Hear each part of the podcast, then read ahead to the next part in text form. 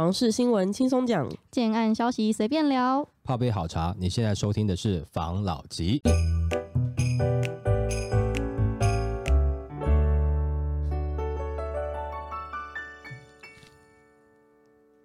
关心你的房事幸福，我是房老吉。我是大院子。我是茶汤会，今天呢，我们要来聊之前不是一直在讲房价是不是有松动啊，要降了没啊？也的确有听到部分案子有价格松动的风声传出。那大家一定很好奇，三十九档期到底会怎么样发展？我们有看到一则新闻来跟大家分享。房价要降再等等。三二九档期风向诡谲，今年三二九档期是平均地权条例修法通过后遇到的第一波推案，受到修法等影响，房市买卖双方呈现僵局。而随着三二九档期即将上演，各地建商针对推案的状况也比较混沌，买方大多处于观望态度，希望建商会将价格调降，而建商也同步在等待买气回稳才会积极推案。不过若回归到供需的核心重点，今年第二期若买气迟迟拉不上来，卖压越来越大，或许建商就会考虑压低价格，让市场回归暂时的平衡。那房市专家就认为，今年三二九档期并无明显的风向，各区几乎是各走各路，尤其光是南部就有许多不同的情况，像是高雄的买气偏低，卖压较大的情况，三二九档期应该会量缩。那台南反而因为南科带动买气比较稳，预期厂商会积极推案。那北部则是呈持平的状态，且延推案应可占到五成。房价方面，由于平均地权条例不知何时上路，预期买卖双方都会持续等待，最终达到符合供需的水平。目前暂时不会有明显的降价。不过若回归到供需的核心重点，今年第二期若买气迟迟拉不上来，卖压越来越大，或许建商就会考虑压低价格，让市场回归暂时性的平衡。那去年同期因为受到疫情爆发影响，买气推案的情况可以说是处于低点，因此今年的三二九档期预估推案总量会增加，不过主要以延推案为居多。无论是受去年年中疫情影响没推的案子，或是前一次九二八档期延到今年才推的案子，可能都会在三三二九档期尽速释出。值得注意的是，本次三二九档期在全台并不像过去有类似的南温北冷或是北温南冷的固定趋势，主要因为各区域的房市环境大为不同。专家举例，像是去年高雄爆出市场天量的推案，但是台积电的话题退烧，买气又大减，预估推案量会大幅量缩。反观台南的买气稳定，南科又因大，地理范围又小，本次推案量应该会不错。台中则是和高雄情况类似，台北则预估有五成都是延推案。我知道是台南有一个案子蛮大的，听说耳闻好像还不错，然后就有另外一个应该算他们的竞品的个案还没有推出，有一直在跟他们询问现在市场的状况跟消息。惊啦！那如果是这样子的话，因为我又听说新竹竹北房市不是被炒得很高吗？对，我听说一个案子，它在一个地点挺不错的位置，开出一个我们意想不到的价格。嗯，我觉得它价格开出来，市场应该会有一点反应。其实现在你刚刚讲的这两个区域，其实这个区域之外，大致上跟刚刚专家讲的有点雷同，就是说很多案子他可能就暂时先不推了，想说再观望一下看看。再来有些要推的，我们知道的状况是，其实很多准备要推的案子，它表面上没有降价，可是心里面都已经有预留一把尺，是说它有可能开了才降。但因为他这个时候他不会去讲嘛，我现在如果讲说我可能开的价格比较低，那我就怕有一些建商先动了嘛，或者是有些暗场就是先降价，那我就变成是我没办法造成在我开案的时候，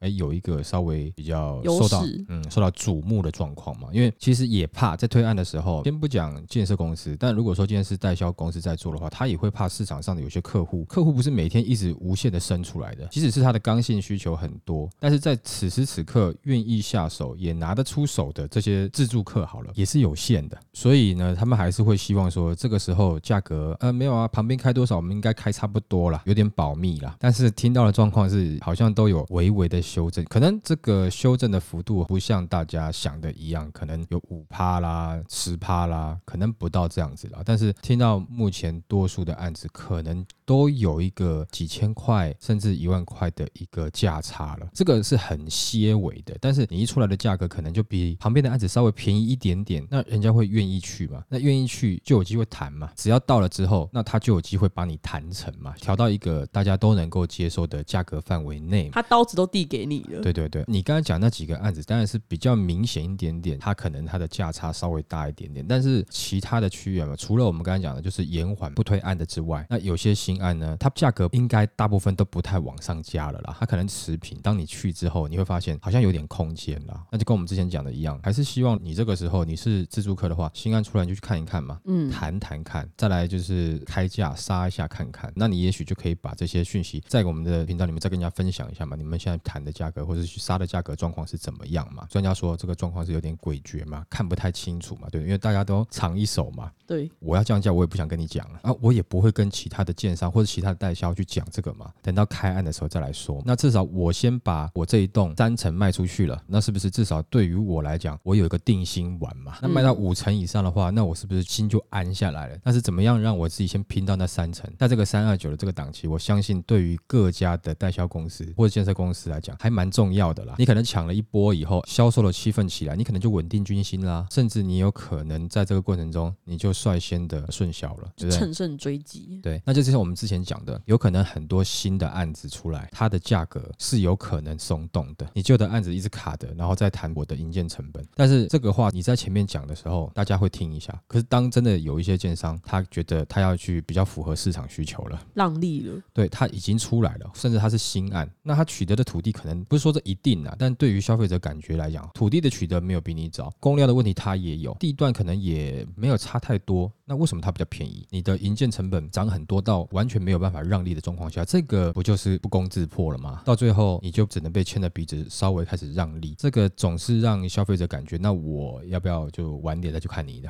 哦，我先去让利的问问看嘛。我问到一个更不错的价格，我就拿这个价格回来杀你看看。啊，你不给杀的话，那我就走了，我就找另外一间买了。那这个是什么样的情况呢？感觉就像是你不卖我，或者你价格太夸张，我不跟你买，我跟别人买，这就是买方市场开始了。所以市场的变化已经。在这个三二九起来之前，已经有一些风声了，已经有一些消息了。我们不能每一个案子都讲出来名字啦，这样比较不好。但是已经有一点点这样子的状况了。那我觉得，如果说你是自住，其实你的自备款也足够。那你在考量的只是区域的话，那其实真的这个时候你可以去谈谈看价格。因为我也可能比较倾向于是，我不认为房价会跌到八成以下这样的金额，跌掉了二十趴，我觉得这是有那么点难度的啦。尤其我们这个内政部长林佑昌有讲说。他现在他不是要打房了，他是打炒房，他没有要打投资客，他要打投机客，这他自己出来讲的话，嗯，他就是希望房市软着陆嘛，他觉得房价太高会影响台湾经济的发展，但是房价如果跌下去，也同样会影响台湾经济发展，所以这样的话出来，是不是让你感觉它的跌幅不会像你想象中哦这么的夸张啊？当然你说有一些中古屋或是有一些比较蛋白区，它是有可能的，但是如果你想要选择比较热闹的。区域，那或是你想要选择新房子，那它的下跌的幅度就比较有限。那你没有一定要买预售屋，可是你买预售屋的好处是，你在自备款的付款会比较方便一点点，甚至有的可能还会说，那我就是建商贷款给你啊，优惠的头期呀。所以这样的状况，如果说你现在已经有这样子的自备款，有这样的考量的话，其实你可以去看，你杀杀看嘛。那如果说谈到你要的价格，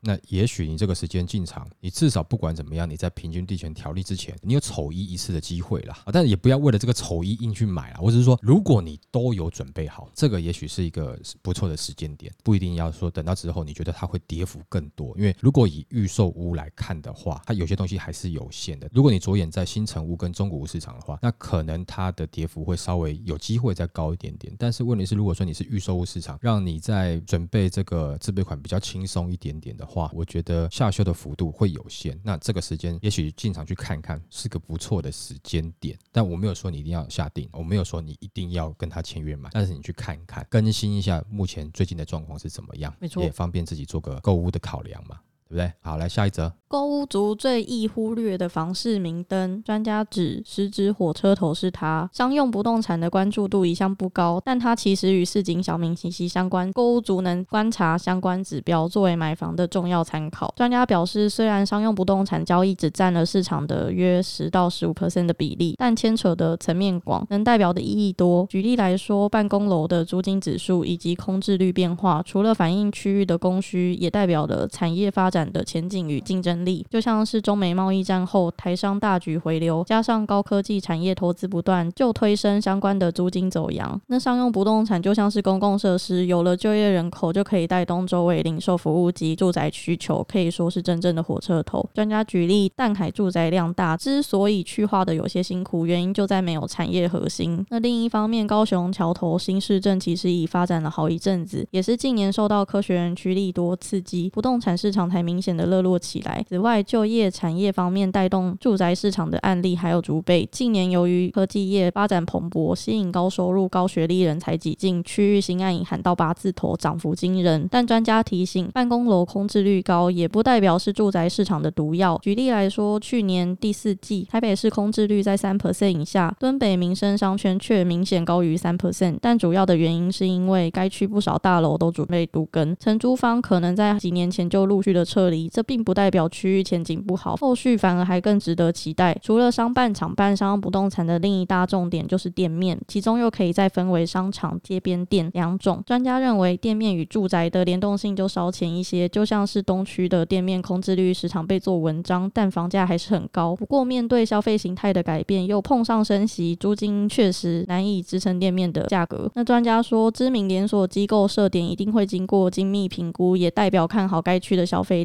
但随即消费形态改变，这样的指标性意义可能逐渐淡化，就只会发挥在新兴从化区中。那对于现在国门逐步开放，是否可进场布局商用不动产呢？专家表示，目前店面的租金已经有触底的迹象，近期也可以观察到条件不错的店面价格修正到一定的程度的时候，知名品牌进驻的意愿也相当高。不过，当前最受投资者青睐的标的不是店面，而是旅馆。通常有商办就代表这个地方它有一个前景嘛，有一个未来。所以呢，我们只要看到哪一个知名的，不管是连锁机构还是科技龙头，他买哪边的商办或是承租哪边的店面，就代表那边有一个未来的希望。但你如果要详细的去了解是更好，但这个没有错，它是一个信号。譬如说，你比较好判断的是，假设麦当劳要去那边了，那你会感觉麦当劳都来了，那是不是这边之后未来的人潮应该就会起来？这个是比较好了解嘛。以麦当劳来讲，如果有些某某科技产业去，那你要看到它这个科技产业，它这边是什么部门？假设只是它的仓储部门，可能你就要失望了。但如果是它的企业总部等等的，那诶那就不一样嘛。你可能就可以看，本来那边诶荒凉的，啊开始有 Seven 了，然后 Seven 本来没有什么人，后来开始变成是每天早上那个 Seven 都有很多人在买咖啡啊，中午很多，那你就知道开始不一样了嘛。或者是说星巴克一堆人在买咖啡的时候，咖啡进去要等了，没有座位坐的时候，你大概就知道那边的商业聚落差不多要成型了嘛。这是很简单看的嘛。但是一开始这个科技厂啦，产业要过去之前，它是这个产业的哪一个部门，还是要必须去了解一下。不过这就回应到之前讲的，之前我们有网友说，哎，刚好是在讲台北跟竹北嘛，两边在互相吵架的一个过程中，有人说那竹北那边都是只有工作，谁要去啊？又是美食沙漠这样。但是新竹的竹北这边呢，就讲说，可是工作我这边年收入是多少啊？大家就流口水啊，我可以买得起这样的房子嘛？但这个是在之前嘛，后来没有多久，房价就一直开始涨涨涨，涨到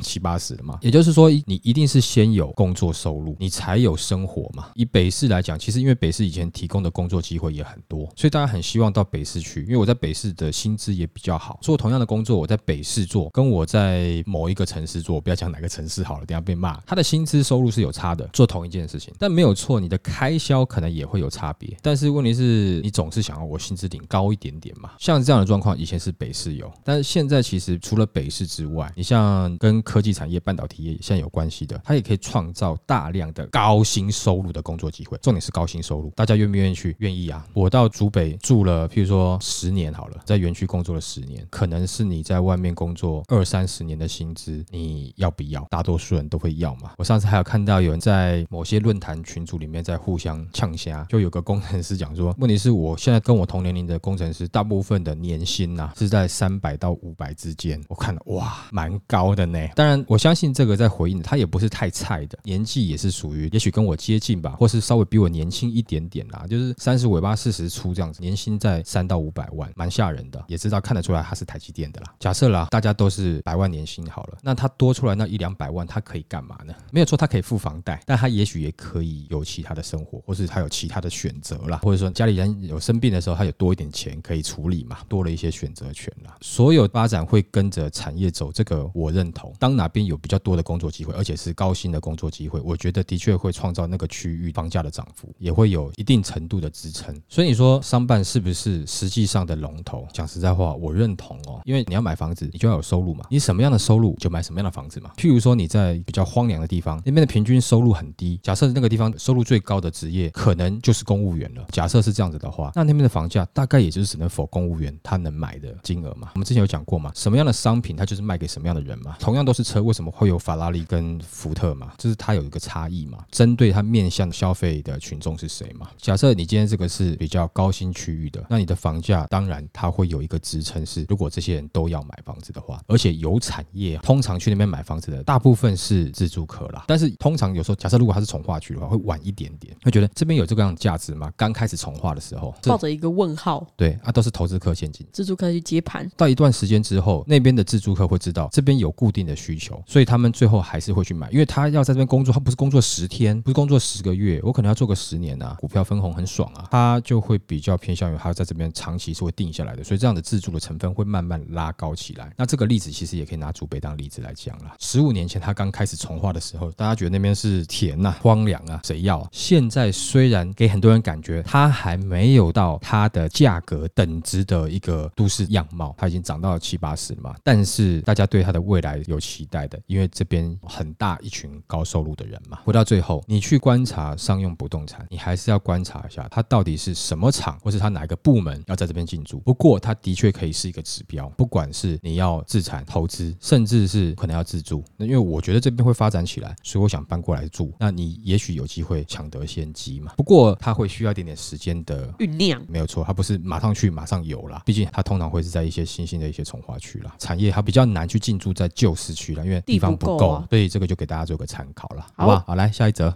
司法人合法逃税，管道被掐死，葬送豪宅市场。平均地权条例的修法之中，司法人购买住宅许可制将对未来豪宅市场犹如海啸般的冲击。透过采访许多不动产专家，抽丝剥茧之下，发现近年许多司法人投资公司用现金买亿元豪宅，目的就是合法逃税。未来司法人购买住宅采许可制上路后，节税诱因消失，预料豪宅市场交易量将大幅萎缩。近年经常传出有投资公司、职业公司以无贷款的方式购置豪宅，例如艺人周杰伦的居住处就有多位法人购置的交易，像是张新天然气的家族就曾以惠普投资和昆泰投资公司分别以一户二点二一亿、二点一五亿元买下中低楼层户。那这不就是提到说，房地合一二点零上路，境内法人已经不想二十 percent 的房地合一税率，改为与自然人一样，短期交易最高四十五 percent 的税率。这样为何仍有这么多的境内法人跟投资公司照样买豪宅呢？平均地权条例又为何会打击未来豪宅市场？那专家就分析，房地合一税从一点零升级到房地合一二点零，提高法人买卖的转手获利税率，的确可以一直透过法人购置住宅交易面的炒作行为。但这次平均地权条例的司法人购买住宅许可制是针对法人持有面的打击。那专家表示，司法人购买住宅许可制达到要害，是在房地合一二点零后抑制豪宅市场最强，也是最后一块拼图。他表示，透过买豪宅，司法人最高可省税四十六 percent。如今这个诱因。没了，那么有钱人是如何透过投资公司合法节税来避税呢？一般来说，公司企业的营收会被课征五 percent 的营业税、二十 percent 的盈利事业所得税以及二十八 percent 的股利所得分离课税。使用投资公司买不动产，上述这些都可以被抵掉。假设公司今年赚了一亿元，会先课五 percent 的营业税，盈余剩下九千五百万元。那这九千五百万元再被课征二十 percent 的营所税，盈余则剩下七千六百万元。再以课征二十八 percent 的股利所得分。分离课税等于盈余剩下五千四百七十万元，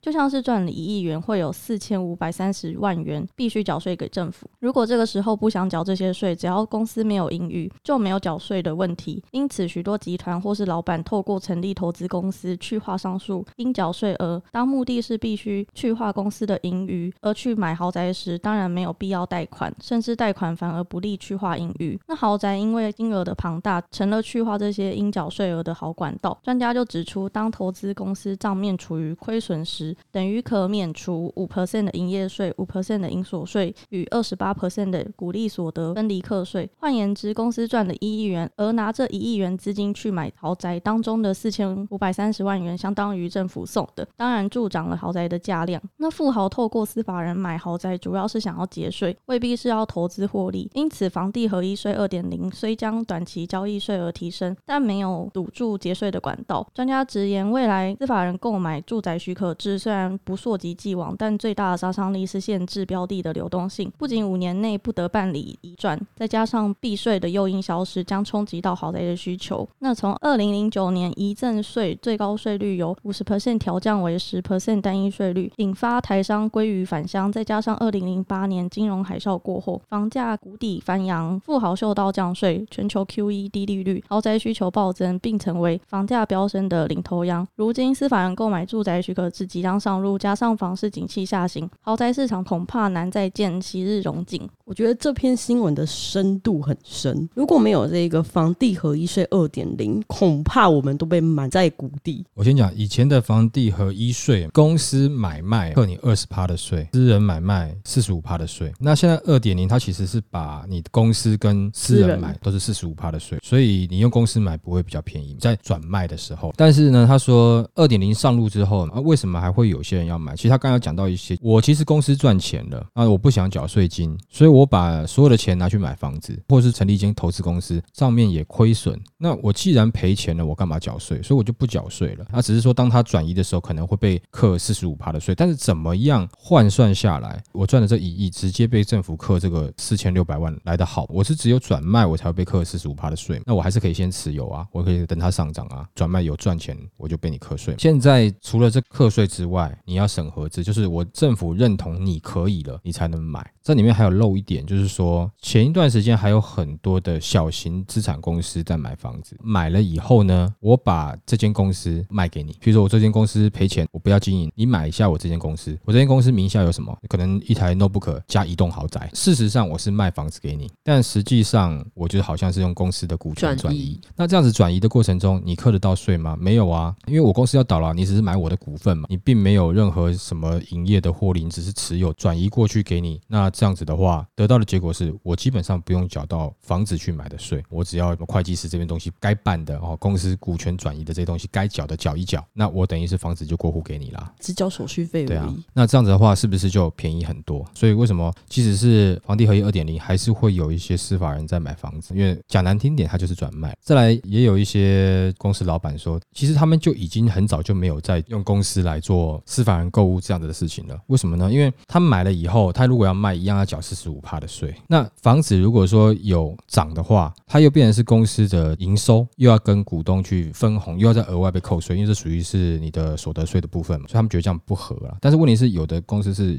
直接是成立一个单纯的投资公司，就是他自己名下的，所以也没有要跟股东这些的问题。反正他在课税之前，他可能公司就经营不下去，就转卖出去了。那现在这样子把这个掐住的话，就会变成是真的有很多像这样子的公司，不管是说他要去节税，或者是他其实只是就是投资客的炒房团，要利用这样的手法去做股权转移的卖房子，可能就没有办法了。那为什么他说豪宅的税有没有等于有四十六趴是政府出的？因为你本来要克他四十六趴，但是他现在做亏损的话，等于你是克不到。你本来赚的这个钱，你本来就该缴税的，可是你把它拿到这个豪宅市场以后，你不用缴这个税了，你不就是把那个四十六趴赚回来了吗？本来该缴税的你就没有缴了，所以才会有这样的算法。那既然现在这样子的话，这个司法人这个掐住的话，其实这一次我觉得伤最重的应该就这一条。那其实这个会造成你房市，比如说要制造一个很高单价，哪里又天价卖出这样子的新闻就会变少，因为司法人就比较不愿意了嘛，对吧？你有时候常会觉得说，哎，其实附近的房价已经没有那么高了啊，为什么突然还有开出天价？要营造这个市场很热络，或者说这边的单价就是站稳这个啦，譬如说几字头、几字头这样子，让大家期望不要再房价下去的这样子的新闻跟消息操作，看来就比较难做了。所以也就是说，平均地权条例在这一项上面，我觉得目前看起来是做的还不错的。当然，对于预售屋不能换约这件事情，它是开了一个后门啊。但是对于这个司法人来炒作这件事情，感觉上他是抓的比较紧一点。OK，好，来下一则。高雄房市有多冷？专家报一类物件带头杀。台湾房市在央行启动升息后快速冷却。房市专家 Sway 表示，高雄过去两年因为台积电进驻推动房价飙升，但现在因科技业景气热潮退却，七纳米厂已暂时延后。领跌最明显的就是高雄。他透露，中古屋指标仔从三字头跌回二字头，代表投资人先跑先赢，少赔的就是赚的，心态相当明显。他指出，高雄有不少跌价明显、快速的社社区，不少指标社区都出现约七折价格转手的个案。有中古屋指标宅从三字头跌回二字头，预售屋和新城屋则尚未出现明显修正。因为投资菜篮族喜欢的预售屋，他们还在傻傻报警观望中。此位表示，高雄因为台积电而全面暴涨，也是因为台积电而领先暴跌，而这一切都是抢购导致。他举例，就像是过去大家抢过口罩，现在改抢便宜鸡蛋一样，投资客也抢过台积电房，但过一阵子就知道囤货的问题，想脱手恐怕不容易。那他也提到，现在高雄房市冷了，而且越高总价的市场越冷，因为高总价的人知道何时是进场跟放手的时机，纵使投资失误，也知道钱可以在别的地方赚回来，所以赔得起也赚得回。另外，针对六都与新竹县市住宅最新查价，住家用途实价登录二楼以上五十平内部分屋龄的住宅成屋中，若从行政区跌幅前十名来看，高雄市就占了五个，其中大社区下跌二十四点零八 percent 最多，其他包括了林雅区、新兴区、前镇区跟南子区，跌幅分别介于十八点八八 percent 到十二点十九 percent 之间。专家分析指出，高雄房市交易近乎腰斩，年增率达到负四十二点六 percent。他提到有部分的原因是因为高雄的房价涨太快，结果台湾房市整体不好，压力就显得更大。高雄这个房市啊，它不仅是投资客、投机客不看好，现在连那边的建商都不看好。因为我有看到另外一则新闻，宁可卖地也不盖房。高雄的中小建商报每天都有土地释出要卖，反正就是因为高雄的景气现在不太好嘛，所以中小型的建商又遇银行还有土建融的影响，所以他们对于这些要盖房子的压力就是真的很大。很多蛋黄区的中小建商都把土地拿出来要卖，因为现在景气不理想，然后工料成本也不好预测，干脆就不盖最大。然后就有一个上市柜的建商总经理就有说，他说高雄近期几乎每天都有新的土地释出求售，每天都会从前客那边拿到新的土地求售资讯，而且面积都不小，至少有四百到五百平，超过千平的也有。而且这些地方还有蛮多是高雄近年来的房市乐区哦，比如说南子、人物、小港等等的区域，也有市区的鼓山、左营、新兴等区，连美术馆、绿园到第一排土地都有。所以现在高雄的房市的状况就是，投资客不看好，投机客不看好，财力不够的中小建商不看好，他要卖上市的总经理，他也不一定要买了。没错，就先讲一下哈，就是前几天我刚好有看到一个电视节目，我就不讲是什么节目了，它有点类似像访谈型的节目，就是一个主持人，然后底下有很多专家啦，然后他们还有在讲说高雄呢现在的 S 廊道啊，然后房价要怎么样啊，现在是起涨点啊，还有去介绍当地的一些个案啊，应该不是一些啦，介绍当地的一个个案啊，啊那个我看起来有点广编稿的感觉啦，大家陪同去演的这一场戏啦。但你说高雄未来有没有前景？我觉得有啦，但是在此时此刻这个时间点，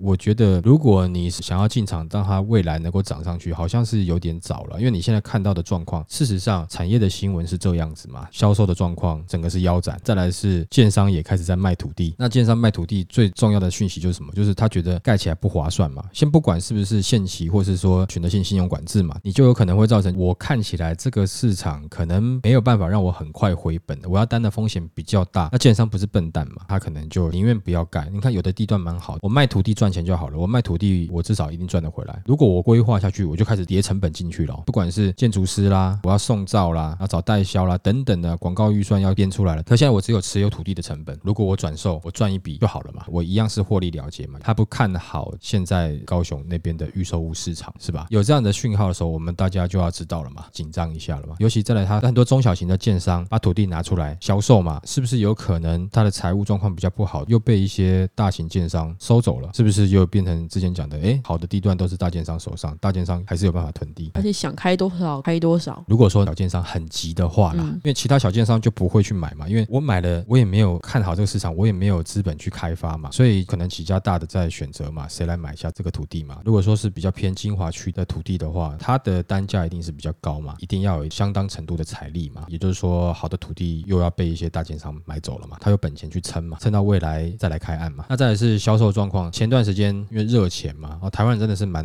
一窝蜂的热。刚刚这个十位他讲的，之前口罩也是大家在抢，然后有现在在抢那个低价，也是大家在抢，这是我们的一个习性啊，就把价格炒上去了嘛。但是这个也反观另外一件事情，如果这个时候有比较稍微亲民一点点的个案出来，是不是还是会有人抢？即使是说在这样的景气底下，如果你的价格是在比如说自助客他可承受范围内的话，也许他还是会抢啊，这就是台湾人的习性嘛。即使是像现在，如果说你高雄它的价格有下去，为什么大家不去抢了？怕啊，其实主要就是因为它的这涨幅的原因是因为台积电嘛。那台积电没有了，暂时暂停了，现在没有这个诱因了。对他们来讲，我现在买的是一个有可能会跌的产品，所以大家会觉得即使便宜，我现在也下不了手。不然照理来讲，这个区域如果说它有前景的话，你可能它跌的时候你会去抢。在这个时间点，自助客也可以看，如果说各个区域有修正，它还是有一定的成交跟转移量的话，也就代表这个区域它的未来的潜力支撑是比较足够的。我不是说高雄未来没有，但是它可能此时此刻支撑力还不够，东西还不够多，它的建设跟它的科技厂真正进驻的话，我相信它是会上去的。但是问题是现在这些利多的因素它支撑不够，所以你会感觉它即使是价格下降，好像也没有一个要抢购的感觉。但同样的，你把它换到其他区域，假设你今天在台南，假设你今天在新竹，你价格如果像它这样子降的话，你可能就是秒杀案了，因为它相关产业的支撑是比较够。但我现在讲的就是因为他们刚好这些区域都有搭到台积电的议题啦，就我们拿相对应的来比较一下，可能这个在其他区域就会很快咯。那原因是为什么呢？那当然新竹竹北不谈，因为它常年以来都是科技产业的重镇嘛。我们用台南来看的好了，那台南也因为它有些东西是已经有实体的嘛，它是扩厂嘛，不像是高雄现在还在一个愿景嘛。不管是说台积电要下去，或者是郭台铭要下去，哦，他那边弄电动车的电池厂嘛，这就是听到的一些产业新闻。不管怎么样，但现在还没有实质的东西，它价格要涨上来，或者是说你便便宜的话，大家还是有可能会一个观望心态，因为最怕就是我买下去以后房价继续跌。但是同样的状况，假设了我今天是在竹北好了，房价下去以后，大家会不会担心，或者是买的人会不会继续观望，说竹北房价会继续往下跌？我觉得要买的人应该也都会稍微理性一点点，因为他们来新竹竹北上班就是看好园区。如果园区前景是好的，他们自己也会知道，应该在新竹竹北的房价难以大幅度的下降。这个就变成是各个区域它会有各自区域的表现，每个人都有一个梦想，但是除了梦想之外，你自己本身有什么料？差异在这边。比如说哦，我想要做到这个梦想，我们两个都同样的梦想，但是我今天又会这个，又有这个，又有这个，那我就觉得你比较容易成功嘛。就像是今天以新竹竹北来讲，它同样是一个科技城的梦想，不过它已经有很多实际的支撑，而且它已经有实际做到很多东西了，跟高雄现在的状况还是有个差异。高雄现在以科技城的角度来看的话，它有一点点是刚出社会的年轻人，还有梦想，还在创业的过程中。以你投资的角度来看，你当然会希望我今天要投资一个新兴创业公司呢，还是说我要投资像伊隆马斯克，哪个比较保险，就会有差异。补充一下，就是长远来看，我觉得高雄还是有它未来的前景，但是不会是现在。以你自助客来讲的话，你也不要去贪那个太远太远的前景，因为你贪不到。你主要还是选择适合你住、符合你的生活需求，能够让你的工作或者小朋友上学等等的都能够满足你需求的，房价也能控制在你能够接受的范围内，这是你最好的选择，好不好？那我们今天就分享到这边喽。